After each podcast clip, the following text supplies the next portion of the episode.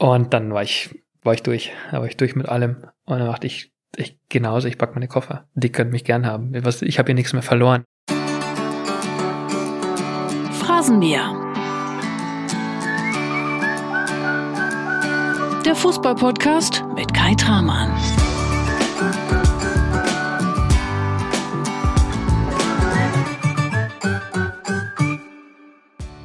Und heute gibt's Phrasenmäher Folge 2 mit Thomas Hitzelsberger. Und da wird's lustig, da wird's schräg, da wird's schön, denn wir sprechen über die Zeit von Thomas Hitzelsberger als Spieler. In der Premier League, beim VfB Stuttgart, bei Lazio Rom, in Wolfsburg, wo der Junge überall unterwegs war und was der erlebt hat. Da sind geile, geile Geschichten dabei, da kannst du dich jetzt schon mal drauf freuen. Und am Ende dieser Folge, da gibt's dann sogar noch eine kleine Verlängerung, denn Philipp Lahm hat auch eine Frage an den Thomas Hitzelsberger geschickt. Die kam ein bisschen verspätet an und natürlich nimmt sich der Thomas nachträglich die Zeit und beantwortet die. Das gibt's am Ende der Folge. Und bevor du dich gleich an den schönen Geschichten von Thomas Hitzelsberger erfreuen kannst, gibt's jetzt noch schnell einen Hinweis in eigener Sache. Denn ab sofort bekommt der Phrasenmäher einen festen Programmplatz im Radio. Genau, richtig gehört. Im Radio, immer freitags ab 13 Uhr, läuft der Phrasenmäher ab sofort bundesweit bei Sportradio Deutschland. Dort gibt es dann freitags ab 13 Uhr immer eine der bereits erschienenen Folgen. Und zwar empfängst du Sportradio Deutschland über DAB Plus oder über den IP-Stream. Hör mal rein, Sportradio Deutschland hat ein richtig gutes Programm. Und jetzt viel Spaß in Phrasenmäher Folge 2 mit Thomas Hitzelsberger.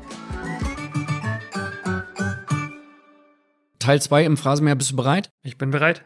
Wie bist du mit Teil 1 zufrieden gewesen? Ja, der Start war nicht optimal, würde ich mal sagen, aber hat sich gut entwickelt. Aber du kommst ja auch über die Kondition, über die Ausdauer, ne? Kann man so sagen. ein Kämpfer. Also ich von daher können wir jetzt in Teil 2 Kämpfer und Läufer, ja. absolut munter loslegen, viel Spaß haben und über deine Zeit beim VfB Stuttgart sprechen als Spieler. Und eine Frage, die mir durch den Kopf schoss, ist, inwiefern profitierst du als Bundesliga-Boss jetzt in deiner letzten Zeit beim VfB Stuttgart oder auch bei einem zukünftigen Job von deiner Zeit als aktiver Profi? Welche Erfahrungswerte nimmst du da mit, beispielsweise in Spielerverhandlungen? Eben meine Erfahrung, ich habe gar keinen Vergleich. Ich kann nur eins gemacht haben. Entweder war ich Spieler und habe die Erfahrung oder ich habe in der Zeit studiert und habe dann andere Fähigkeiten, die ich einsetzen kann. Die Erfahrung, die mir hilft, ist zu verstehen, wie Spieler funktionieren. Wenn man heute Spielerverträge verhandelt, dann macht man es nicht mit den Spielern, sondern mit den Beratern. Und da ist es schon auch hilfreich, Menschen mit am Tisch zu haben, die verstehen, wie man verhandelt, die verstehen, wie, wie Vertragskonstrukte aussehen, wie das Preisniveau ist und alles. Also mir hilft eher der Umgang mit den Spielern, mir hilft die Erfahrung einzubringen. Das war jetzt zuletzt mein Eindruck, wenn ich mit Rino Matrazzo und auch Sven Mislintat gesprochen habe. Ich war der Einzige, der gespielt hat und kann genau das einbringen. Ich, wenn ich ein Spiel bewerte, dann ist es das, was ich selbst erlebt habe und kann mich gut in Spiele hineinversetzen. Und ich habe das ja beim Phrasenmeer von Mehmet Scholl auch gehört, wie er darüber gesprochen hat, wie Trainer heute vielleicht oftmals denken, dass sie sehr viel Video nutzen, um Spiele zu bewerten, dass sehr viel Daten erhoben werden und die auch herangezogen werden. Und mein Ansinnen war in der Zusammenstellung des Teams beim VfB Stuttgart, der sportlichen Leitung, dass jeder eine andere Kompetenz mit einbringt. Und so habe ich das Wissen des Spielers und glaube ich, kann eben gut nachempfinden, warum Spieler wie Fußball spielen, wie sie sich fühlen, wenn man mal 17. ist, weil das ist mir auch passiert, warum sie wie dann agieren. Das wollte ich einbringen. Also meine Kompetenz ist wichtig, aber in so einem großen Fußballverein darf es nicht die einzige Kompetenz sein, sondern man braucht noch Leute, die das andere mitbringen. Welche Geschichten erzählst du dann besonders gerne? Weil ich ja alles mitbekommen habe. Ich bin Meister geworden, aber ich bin auch in meiner Zeit in England einmal abgestiegen mit West Ham United. Denke ich, kann ich alles berichten und, und kann je nachdem, was, was der Spieler oder die dabei sind, mal die Schublade aufmachen und sagen, oh ja, habe ich erlebt. Ich habe auch schon mal drei Spiele in Folge gewonnen und ich habe auch schon mal fünf in Folge verloren oder ein Eigentor geschossen oder aus 25 Meter einen, einen getroffen. Und je nach Bedarf kann ich das abrufen. Und du hast auch ganz bittere Momente erlebt unter anderem im Trikot des VfB Stuttgart. Raphael van der Vaart stellt dir eine Frage und wir hören einfach mal rein. Äh, Hitzo, der Raphael. Ja, ich kann mich noch sehr gut erinnern, dass äh, wir mit Hamburg gespielt haben in Stuttgart 2-1 äh, gewonnen. Ich habe ein Traumtor geschossen und äh, ja, leider bist du ausgewechselt in der 36. Minute. Meine Frage ist eigentlich, wie hat das damals sich das angefühlt? Ich habe es auch mal ein paar Mal erlebt und äh, ja, man fühlt sich so auf gut Deutsch gesagt richtig scheiße denn und wir haben uns später noch ge gesehen bei Tottenham, hast du mit uns mittrainiert. Das hat mich sehr gefreut. Ja, liebe Grüße aus Dänemark. Aber meine Frage ist eigentlich, äh, ja, wie habt ihr damals ich, äh, das Spiel angeführt? Sehr lustig. Ich wollte heute über die schönen Dinge des Lebens berichten und er streut noch so Salz in die Wunden, weil das war eine kleine Wunde, die sich dann aufgetan hat. Es ist kein Vergnügen, in der ersten Halbzeit ausgewechselt zu werden. Es gibt die zwei Sachen, entweder in der ersten Halbzeit ausgewechselt werden oder ein und wieder ausgewechselt zu werden im selben Spiel. Auch das ist mir widerfahren. Aber davon im Spiel war die Idee von Giovanni Trapattoni, der der Trainer war beim VfB, mich mal auf die rechte Seite zu stellen, damit ich von außen nach innen ziehen kann und dann äh, abziehen kann mit links. Alles nachvollziehbar. Ich fand es auch damals ganz gut. Nur hatten wir oder hatte er festgestellt im Laufe der ersten Halbzeit, dass ich das nicht so gut ausfüllen kann, wie er sich das vorgestellt hat. Er hat mich dann in der 36. oder 37. Minute ausgewechselt. Und es ist brutal bitter, weil, also es kann ja halt mal passieren und entscheidend ist dann, was passiert dann danach. Es war ein Abendspiel, glaube ich, unter der Woche wie spricht der Trainer mit dir oder am nächsten Tag holt sich zur Seite und sagt, pass mal auf, heutzutage gibt's ja immer eine coole Erklärung. Ich habe System umgestellt, du hast gar nicht schlecht gespielt, aber ich muss System ändern. Das gab's da nicht, sondern es hat einfach nicht gereicht und er hat auch nicht mit mir gesprochen. Und dann tut's weh, weil du sofort denkst, okay, das war's, das war's hier. Der Trainer hat mich hier einfach jetzt mal kalt gestellt und ich muss mal schauen, wie es hier weitergeht. Er hatte eine Idee, das war ein Experiment, das ging schief. Und da kommen sofort die Sorgen, hey, bin ich jetzt raus aus dem Kader und, und geht's hier nicht weiter? Aber soweit ich mich erinnern kann, war Trapp die Saison, hat er die Saison nicht überlebt als Trainer beim VfB. Da Schadenfreude?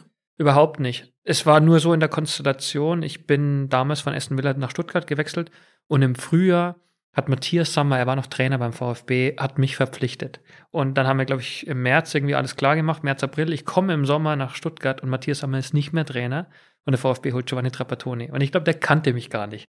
Und das ist so der Wechsel nach Deutschland, freust dich, Bundesliga zum ersten Mal. Und da ist ein Trainer, der dich wahrscheinlich gar nicht richtig kennt, der dich vielleicht gar nicht geholt hätte. Und das war dann spannend und dann auch zu erleben, wie Trapp als wirkliche Persönlichkeit, als ja Star ist er schon, der dann beim VfB alles überstrahlt und dann sowas macht und, und viel wurde über ihn berichtet und du weißt nicht genau, wie du damit umgehen kannst. Es gab die ganzen Anekdoten auch mit ihm, immer noch gebrochenes Deutsch gesprochen, aber er ist schon ein toller Typ gewesen oder, oder ist es ja immer noch, zu dem man aufgeschaut hat. Und es war schade für mich, weil das erste Jahr holprig verlaufen ist. Aber ich bin froh, dass ich die Saison mit ihm zusammen verbracht habe, weil man natürlich auch, wenn es nicht sportlich super erfolgreich war, trotzdem von ihm einiges lernen konnte. Und ich bin da überhaupt nicht schadenfroh. Das war damals, dieses Spiel gegen den HSV war der sechste Spieltag der Saison 2005, 2006, 1 zu 2 Heimpleite gegen den HSV. Du hast es angesprochen, du bist nach 36 Minuten ausgewechselt worden. Hattest keine Verletzung, dafür aber schon gelb gesehen und dann echt die Höchststrafe kassiert. Wie lange hat das gebraucht, bis du dann in der Bundesliga angekommen bist? Also war das erste Jahr, ging es auf und ab, dann kam der Trainerwechsel, Armin Fee kam für Giovanni Trapattoni, es gab auch einen Wechsel auf der Sportdirektorenposition, Horst Held hat dann übernommen von Herbert Briem. Und so hat man gleich gemerkt, wo da ist ein bisschen Unruhe drin im Verein. Und ich musste mich da zurechtfinden. Und dann war aber das große Glück, im Sommer 2006 war ich bei der Nationalmannschaft, ich war bei der WM in Deutschland im Kader. Und es hat vieles verändert, bin dann zurückgekommen, und da war aber auch noch die ersten zwei, drei Spiele beim VfB, dachte ich, oh, ich muss hier gehen, weil ich war dann einmal in Bielefeld, haben wir gespielt. Da kommen wir noch drauf zu sprechen. War nicht im Kader. Und es war mit Armin Fee. Die Saison war dann kein großer Erfolg, die erste Saison beim VfB, aber verglichen mit heute, eigentlich war es wirklich ganz ordentlich. Und dann war schon ein bisschen zäh im Sommer, die Stimmung war nicht gut und dann kam die neue Saison. Ich kam mit gutem Selbstbewusstsein aus der Sommerpause, ein bisschen später wegen der WM, habe mich aber gut gefühlt dachte, hier bin ich richtig angekommen in Deutschland beim VfB und die zweite Saison wird meine. Und dann waren die ersten Wochen aber ein bisschen zäh. Darauf kommen wir gleich zu sprechen, denn dein damaliger Trainer Armin Fee, der hat die passende Frage zu diesem Thema. Du sprichst dieses erste Spiel gegen Nürnberg an. Du hast damals gespielt beim 0 zu 3 als linker Verteidiger, hast die Note 6 bekommen in Bild und warst im Spiel drauf gar nicht mehr im Kader. Das war ein Tiefpunkt weil ich gerade beschrieben habe, wie sehr ich mich gefreut habe auf die Saison. Und Armin Fehr sagte dann, ja, Ludo Magna, der war damals der etatmäßige Linksverteidiger, kam auch von der WM zurück. Der war noch nicht so fit, weil er mehr gespielt hat und noch ein bisschen müde war. Und ich habe mich super präsentiert im Training und sagte, Hitze, du kannst auch links hinten spielen. Und dann dachte ich mir, pff, ist mir egal, ich fühle mich gerade, ich kann überall spielen. Setz mich einfach ein, das mache ich schon. Und dann verlieren wir 3-0 gegen Nürnberg und ich hänge bei allen drei Toren mit drin. Und er hat das dann am nächsten Tag auch in der Videositzung alles nochmal gezeigt und hat mich halt einfach komplett, er hat mich rund gemacht vor der Mannschaft. Und ich dachte so, okay, das war's hier. Das Kapitel VfB Stuttgart kann ich immer ganz schnell abschließen. Ich habe hier keine Zukunft. Und dann war ich ja in der Woche drauf, haben wir in Bielefeld gespielt. Ich war nicht im Kader. Ich bin noch in irgendeine Kneipe gegangen, habe mir das Spiel angeschaut und Kakao schießt irgendwie relativ spät dann noch das Siegtor. Und ich dachte mir so, eigentlich cool. Andererseits, das war's wirklich. Die können ohne mich erfolgreich sein. Ich habe hier gerade versagt gegen Nürnberg. Ich glaube, ich muss mit meinem Berater sprechen. Wir brauchen einen neuen Club. 3-2 hat äh, der VfB gewonnen gegen Bielefeld. Du warst in der Kneipe? Ja, ich habe mir es in der Kneipe, ich konnte es mir gar nicht zu Hause anschauen. Ich weiß nicht mehr aus welchem Grund. Und bin damals in eine Kneipe gegangen und habe mir das Spiel angeschaut. Ja, und dann hat es später noch eingeschlagen und dann dachte ich so, was, was bedeutet das jetzt für mich? Armin Fee, der hat die passende Frage dazu. Hallo Thomas, hier ist äh, Armin dein, dein ehemaliger Trainer. Ich hätte eine Frage an dich. Und zwar war es ja so, dass wir äh, das erste Heimspiel gegen Nürnberg hatten. Wir haben das Spiel 0-3 verloren, also ziemlich kläglich. Du warst äh, im Stamm und hast, äh, ich habe dich dann im nächsten Spiel gar nicht aufgestellt. Habe dich nicht mal mit dem Kader genommen. Und äh, 14 Tage später war Länderspiel Deutschland gegen, weiß ich nicht mehr. Auf jeden Fall habe ich deinen Vater dann im VIP-Raum getroffen. Der hat mich dann gefragt, äh, Herr Fee, jetzt habe ich mir, ich sag's mal auf Bayerisches, so wie der Vater das gesagt hat, ganz kann ich nicht, aber jetzt habe ich mir extra Sky gekauft und jetzt spielt mein Bub gar nicht. Soll ich das wieder abstellen oder soll ich das noch behalten? Und dann habe ich gesagt, ja, ich würde es ja mal noch behalten. Die Frage ist jetzt an dich, Hitze, du weißt die Geschichte wahrscheinlich noch. Hat er das Abo behalten oder hat er was dann natürlich auch Sinn gemacht hat, weil du hast eine überragende Saison gespielt, oder hat er das äh, abgegeben? Das ist die Frage jetzt. Ich glaube nicht. Ich glaube, er hat es dann behalten. Wenn man so will, habe ich meinem Papa das ja alles zu verdanken, dass, dass ich da geblieben bin und dass Armin Fee mich doch nochmal eingesetzt hat. Er hat von dem Länderspiel gesprochen, das glaube ich war auch eine Wende. Wir sind nach San Marino und haben in San Marino 13-0 gewonnen. Ich habe zwei Tore geschossen. Ich wurde eingewechselt und ich würde jetzt behaupten, ich bin nur ein Leben gelaufen. Ich, ich muss jetzt hier einen Eindruck hinterlassen. Es war nur San Marino, aber egal. Das ist ein Länderspiel, geh rein und habe zwei Tore gemacht und habe dann das Gefühl gehabt, so das hat nochmal geholfen, bis halt auf der Torjägerliste erscheinst und bin zurück zum VfB und habe dann auch mit Armin Fee gesprochen und gesagt, pass mal auf, das funktioniert nicht, ich kann nicht links hinten spielen. Parallel dazu habe ich mit meinem Berater gesprochen, gibt's Alternativen, ich muss hier weg, ich werde hier nicht mehr spielen wahrscheinlich. Und dann gab's nix, wo ich hingehen konnte. Und habe gesagt, ey, lieber Fee, ich will im Mittelfeld spielen. Weil der hat gesagt, du musst dich jetzt erstmal hinten anstellen. Andere wollen auch spielen, gedulde dich. Und dann habe ich es aber echt geschafft, dadurch dieses Spiel in San Marino, dass er das im Kopf hatte. Vielleicht hatte er wirklich meinen Vater auch noch im Kopf und sagt, okay, der Junge kriegt noch eine zweite Chance und dann aber auf seiner angestammten Mittelfeldposition hat mich dann gegen Frankfurt mal zu Hause eingewechselt, dann in Bremen noch einen Kurzeinsatz und so habe ich mich Stück für Stück reingespielt auf meiner angestammten Position und er hat es netterweise gesagt, diese Saison war dann überragend und endete mit der Meisterschaft. Dabei habt ihr euch richtig gefetzt zwischendurch, ne? Armin Fee hatte zum Beispiel gesagt, in einem Bildartikel von einem Nationalspieler muss ich zumindest erwarten können, dass er kämpft. Ja, ja, der ist auch sehr direkt. Und das schätze ich an ihm und bin ich ja nicht der Einzige. Ich habe nur gemerkt, dass wir Anfangsschwierigkeiten hatten. Also er kam, es war für ihn ja auch eine, eine super Chance bei einem Bundesliga-Club. Er war vorher äh, Augsburg, Reutlingen und Rostock meines Wissens und kam auf einmal zum VfB, weil Horst Held kannte ihn noch, hat ihn dann dazugeholt. Das heißt, für Armin Fee war es eine Riesenchance, in der Bundesliga sich zu etablieren. Und ich wollte auch bleiben und wir haben am Anfang nicht zueinander gefunden und haben es dann geschafft. Ich habe gekämpft, Genau, weil er sagt, ich muss kämpfen, aber das ist übliche Geplänkel. Der musste mich erstmal ein bisschen auf Abstand halten und dann sagt man halt sowas.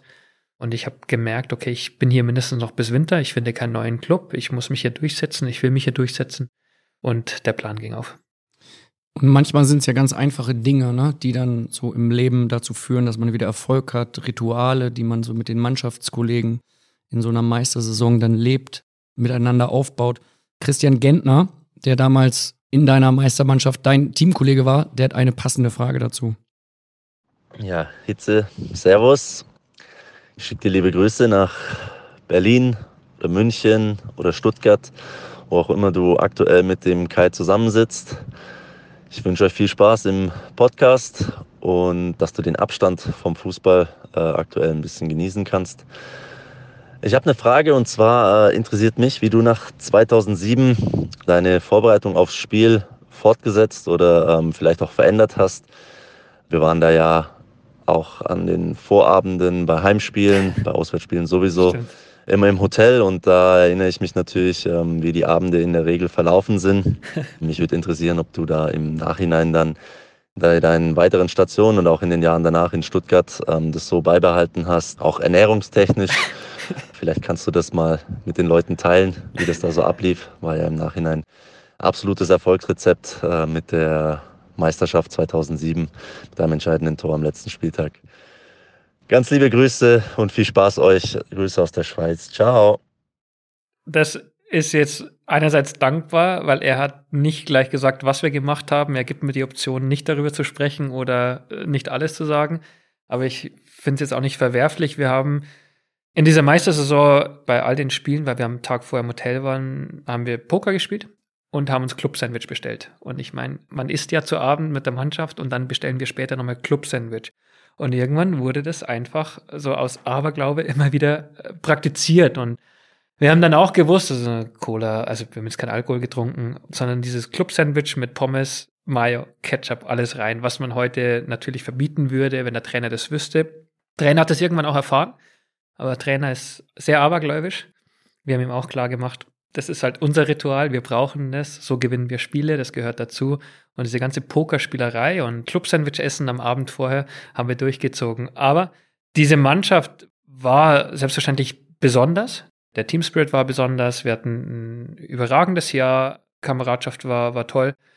Und dann macht man diese Sachen einfach immer weiter. Man merkt, das steht dem Erfolg nicht im Weg. Wir brauchen das so als, als Ritual, das verbindet uns.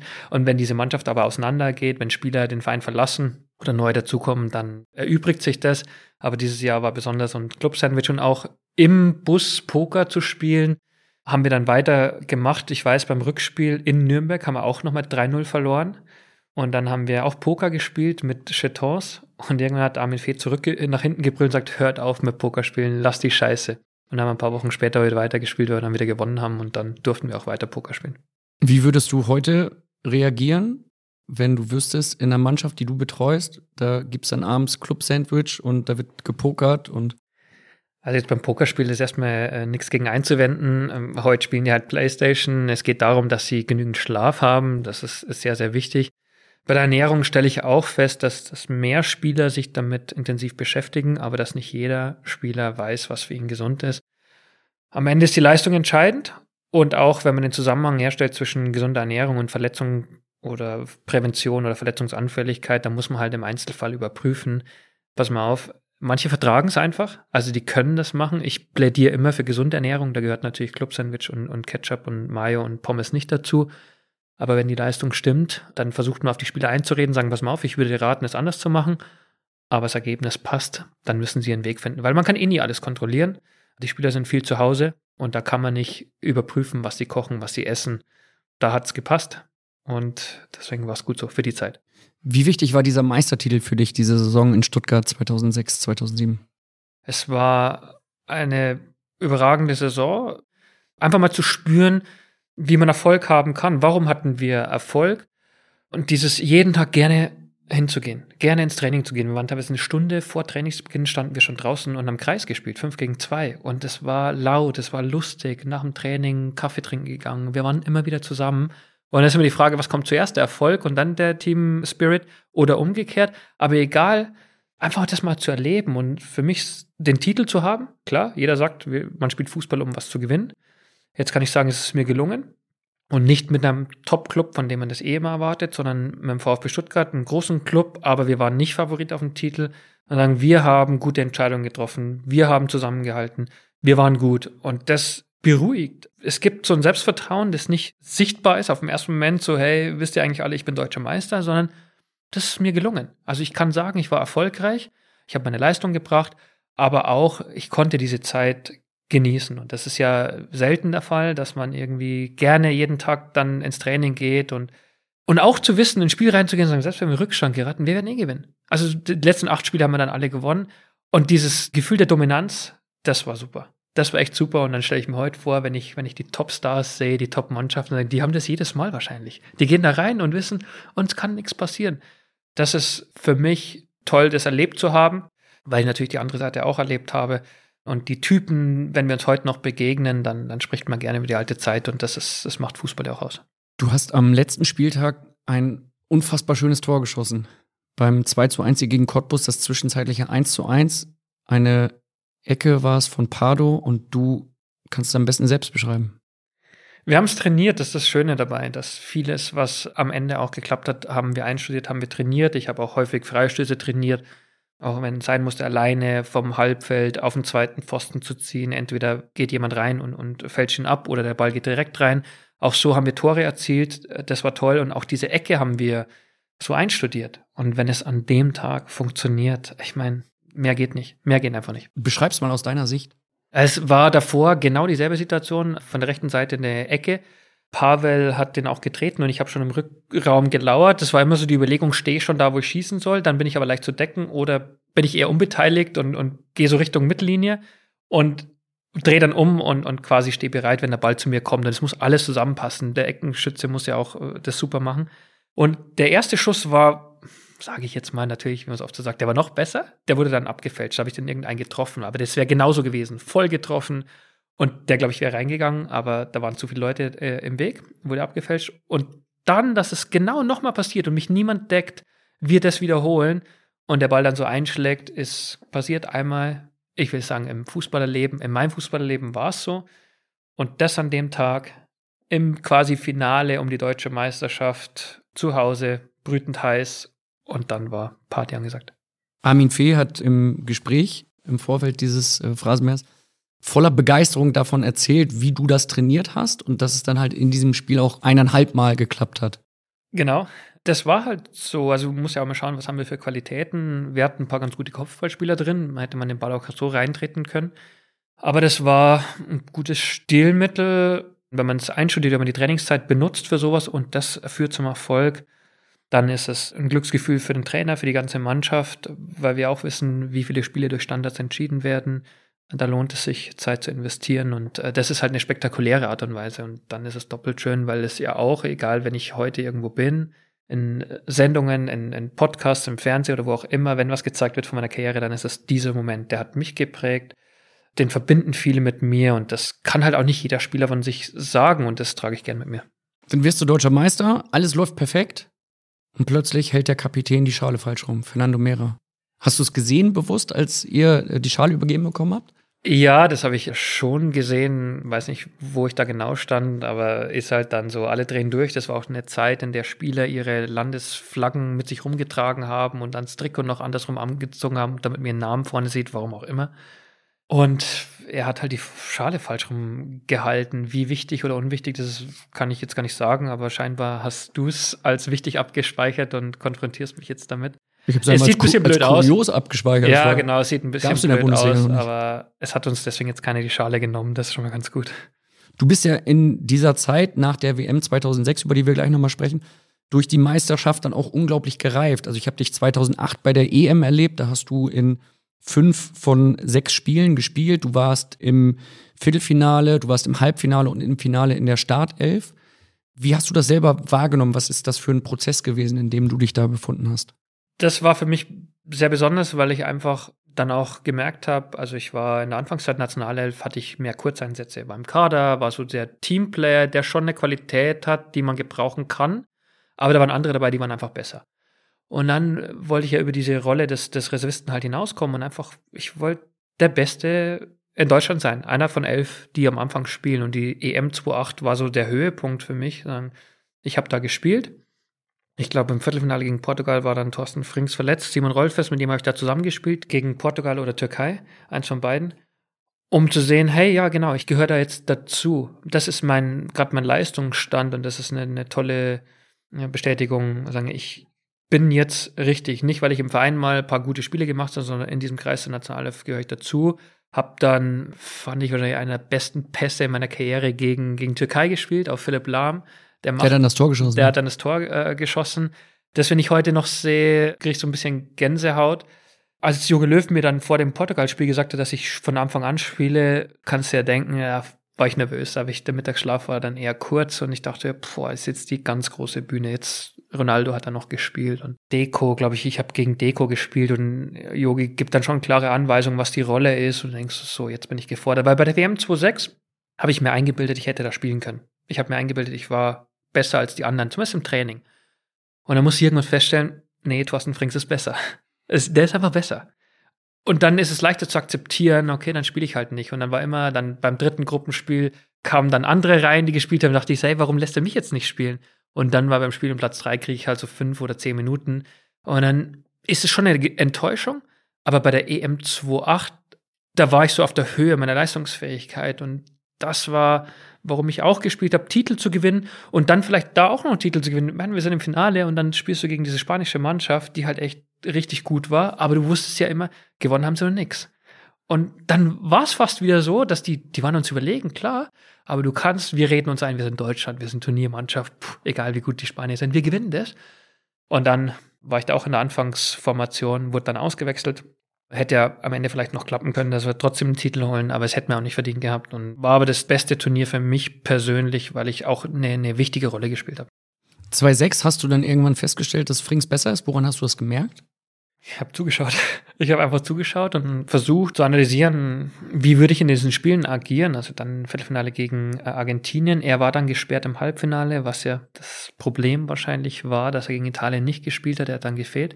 Aufgrund der damaligen Rauferei, die es dann Rauferei, nach dem genau. Elfmeterschießen gab. Ja. So ist es. Ich hatte mit Thorsten vor oder mit, mit Fringser vorher nicht so viel zu tun. Wir sind einfach unterschiedlich in unserer Persönlichkeit.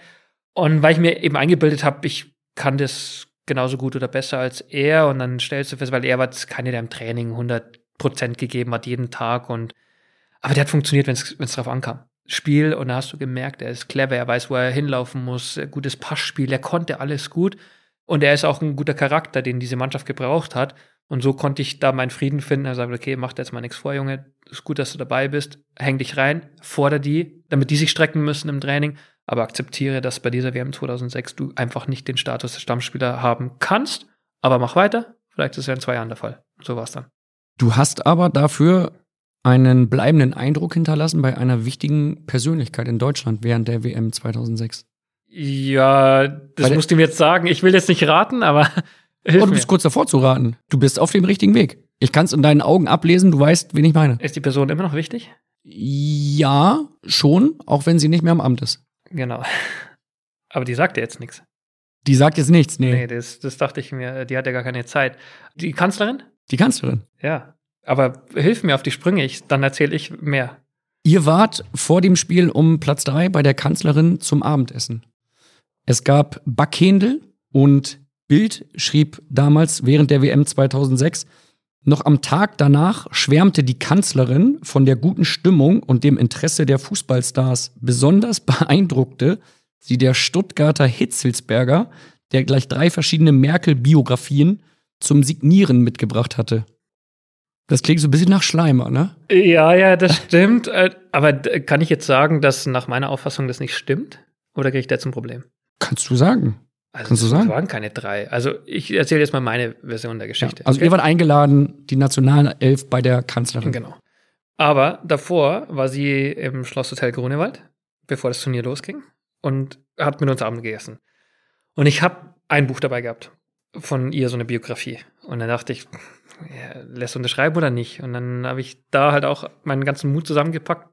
Bin, nee, habe sie gefragt, ich so, pass auf, ich habe ein Buch dabei, kann ich das unterschreiben lassen? So, ja, bringen Sie mal vorbei. Und dann habe ich das vorbeigebracht und dann hat sie gesagt, ah, das ist aber nicht so gut. Also der Biograf, der es geschrieben hat, den fand sie irgendwie nicht so gut und hat gesagt, es gibt bessere. Und dann hat sie mir zwei Bücher geschickt, die sie signiert hat. Das ist meine Version der Geschichte.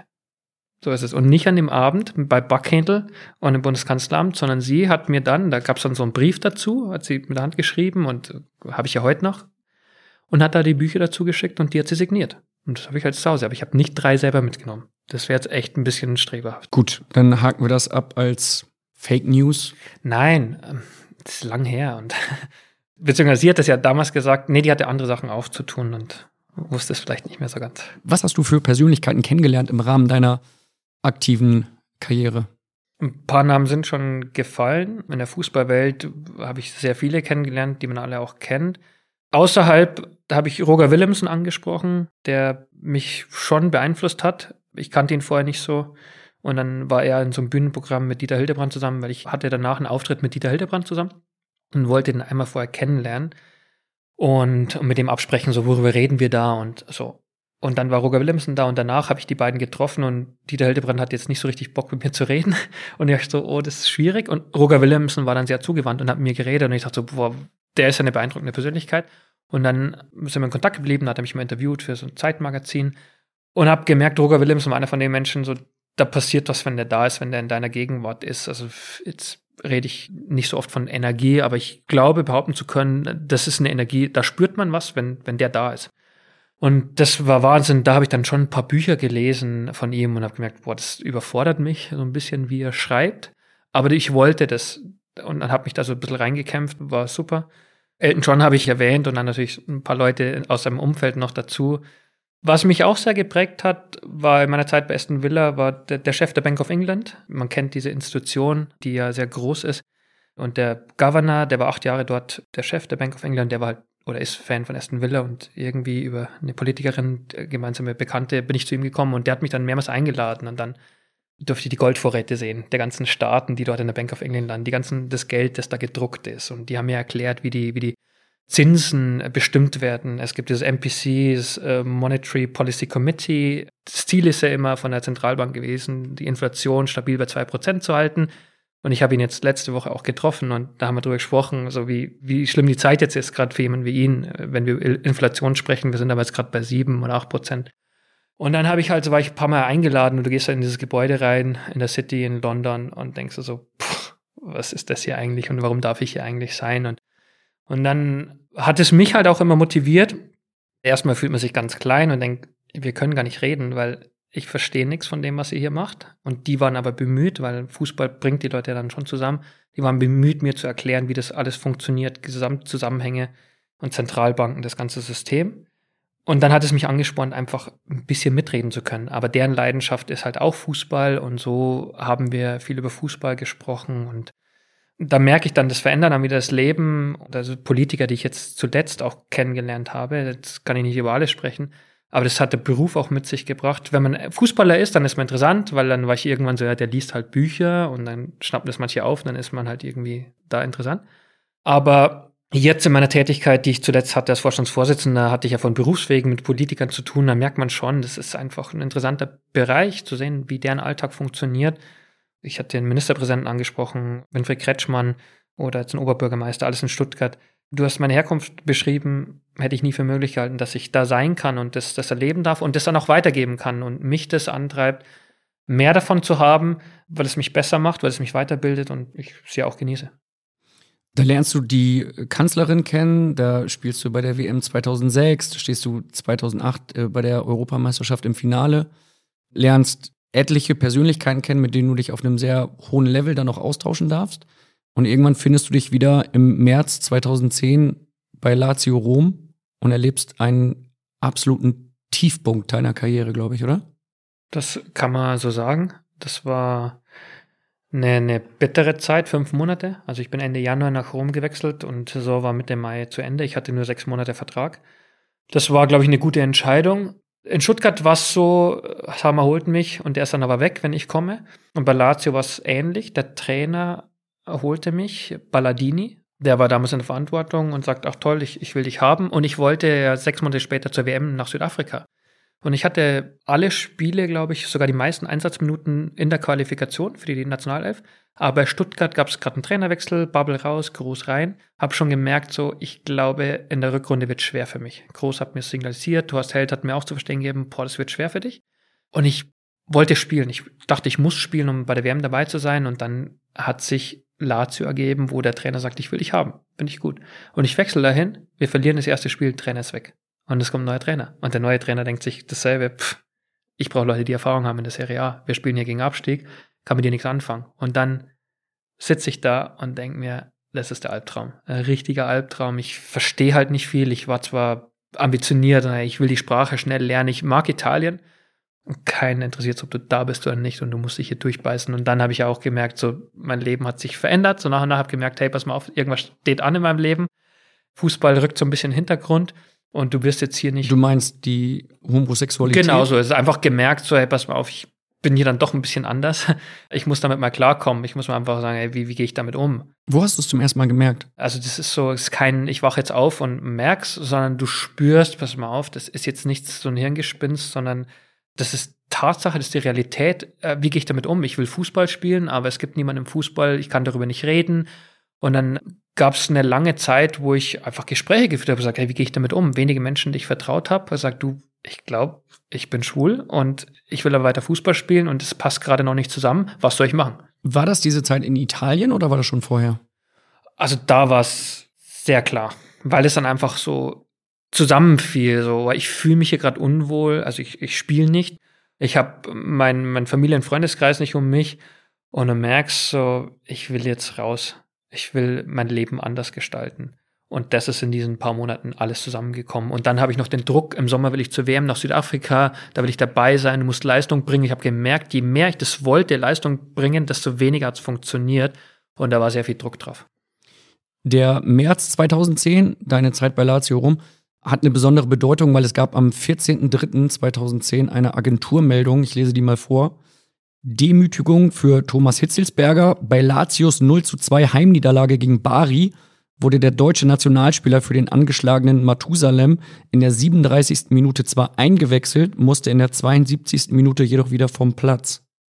Also das auch noch rausgezogen, Dankeschön. da haben sie dich gekillt, oder? Ja, ja, das war schon hart. Wir haben ja vorher über die Auswechslung der ersten Halbzeit gesprochen, in der 36. Aber das war noch mal eine Steigerung. Also ich weiß natürlich das Spiel noch. Und dann war ich, war ich durch. Da war ich durch mit Lazio, da war ich durch mit allem. Und dann dachte ich, ich genauso, ich pack meine Koffer. Die könnt mich gern haben. Ich habe hier nichts mehr verloren. Und, und dann war auch erfreuliche Erkenntnis, dass ein paar Spieler da drin es gespürt haben. Nicht der Trainer oder irgendwie Manager oder so, sondern ein paar Spieler, die gemerkt haben, ey, denen geht's dreckig und die sehr bemüht waren, mir da zu helfen. Weil sprachlich gab es ein Problem, ich habe gekämpft, ich habe immer mehr verstanden und mich ausdrücken können. Und dann hast du halt so mal so ein das kleine klassische Mannschaftsabend, da wo zwei Kollegen sagen, komm mal, wir gehen jetzt mal raus, wir gehen jetzt was essen. Und da hat es gut getan, einfach nochmal die letzten Wochen, ich habe dann ja fast die Tage gezählt, bis der letzte Spieltag vorbei war und ich dann nach Hause konnte. Dann war schon auch klar, die WM, ich glaube, das kann ich abschreiben. Und dann zu beißen. Jeder Tag war eine Anstrengung. So, boah, ich fühle mich so unwohl, aber ich muss rein, ich, ich muss funktionieren. Ich kann hier nicht das Handtuch werfen, sondern ich. Das habe ich dann gemacht und dann habe ich mich an den Leuten festgehalten, die das gespürt haben und die mir geholfen haben. Ein paar echt ganz coole Mannschaftskollegen und dann hatte ich im, ich glaube, das letzte Heimspiel gegen Udine Calcio habe ich von Beginn an gespielt, da hat der Trainer dann doch mal ein bisschen Mitgefühl gehabt und habe ich sogar auch ein Tor geschossen. Ich weiß nicht, ob das in den Aufzeichnungen steht, aber ich habe auch in der Serie A getroffen, also in drei Top-Ligen. Und das war ein schönes Ende an eine verdammt schwierige Zeit. Hast du damals auch daran gedacht, zu sagen, du hörst komplett auf? Nach diesem Auswechsel, Einwechsel-Debakel in Rom? Nein, weil die, die WM war noch und ich, eigentlich habe ich gemerkt, der Zug ist abgefahren und trotzdem ist er erst abgefahren, wenn Jogi Löw anruft und sagt, du bist nicht dabei. Das ist dann irgendwann passiert. Und dann habe ich mir gedacht, wie gehe ich jetzt mit diesem Sommer um? Ich war dann ablösefrei. So, mir geht's nicht gut. Ich muss mal mir Gedanken machen, wie mache ich weiter. Es war nicht klar, ich höre jetzt auf, aber so, boah, ich fühle mich sehr, sehr unwohl gerade. Mein Leben muss eine neue Richtung äh, nehmen. Und das, was ich gesagt habe, habe ich mit wenigen Menschen drüber gesprochen. So, was ist jetzt der richtige Schritt? Und da kam dann glücklicherweise die Anfrage von West Ham. Und West Ham war nochmal so cool. Zurück nach England, in London leben. Damals kannte ich London schon ein bisschen, wusste, coole Stadt. Das ist nochmal so ein Geschenk jetzt. Ich kann da hingehen, WM verpasst, die lief ja super für Deutschland, äh, ganz neue Generation. 2010 in Südafrika damals. Genau, super Fußball gespielt und dann war schon klar, okay, ich bin jetzt raus, sehr wahrscheinlich. Aber West Ham hat mir nochmal die Chance gegeben, dort einen Neuanfang zu starten und ich war dann halt voller Euphorie, die ganzen Sorgen waren dann weg. Und ich bin in England und war total happy und habe mich dann aber nach vier Wochen schwer verletzt. Hast du dir in so einer Phase auch mal professionelle Hilfe genommen, also was die mentale Leistungsfähigkeit angeht? Das Gute war, damals waren dann irgendwie Sportpsychologen schon Normalität, fast Normalität. Und ich habe natürlich das Angebot in, in, Anspruch genommen. Das war schön, die Entwicklung in, in diesen Jahren, dass man halt jeder Bundesliga-Club hatte dann irgendwie Sportpsychologen dabei, oder zumindest auf Teilzeit. Und es war jetzt nicht mehr so verpönt, mal nachzufragen, so, hey, ich habe hier gerade ein Problem, wie, wie gehe ich damit um? Ich habe das Angebot in Anspruch genommen und das war, war auch gut. Und trotzdem helfen wir auch dann sehr Familie und Freunde. Das sind ja nicht nur immer professionelle Hilfe, sondern auch sehr der engste Familienkreis.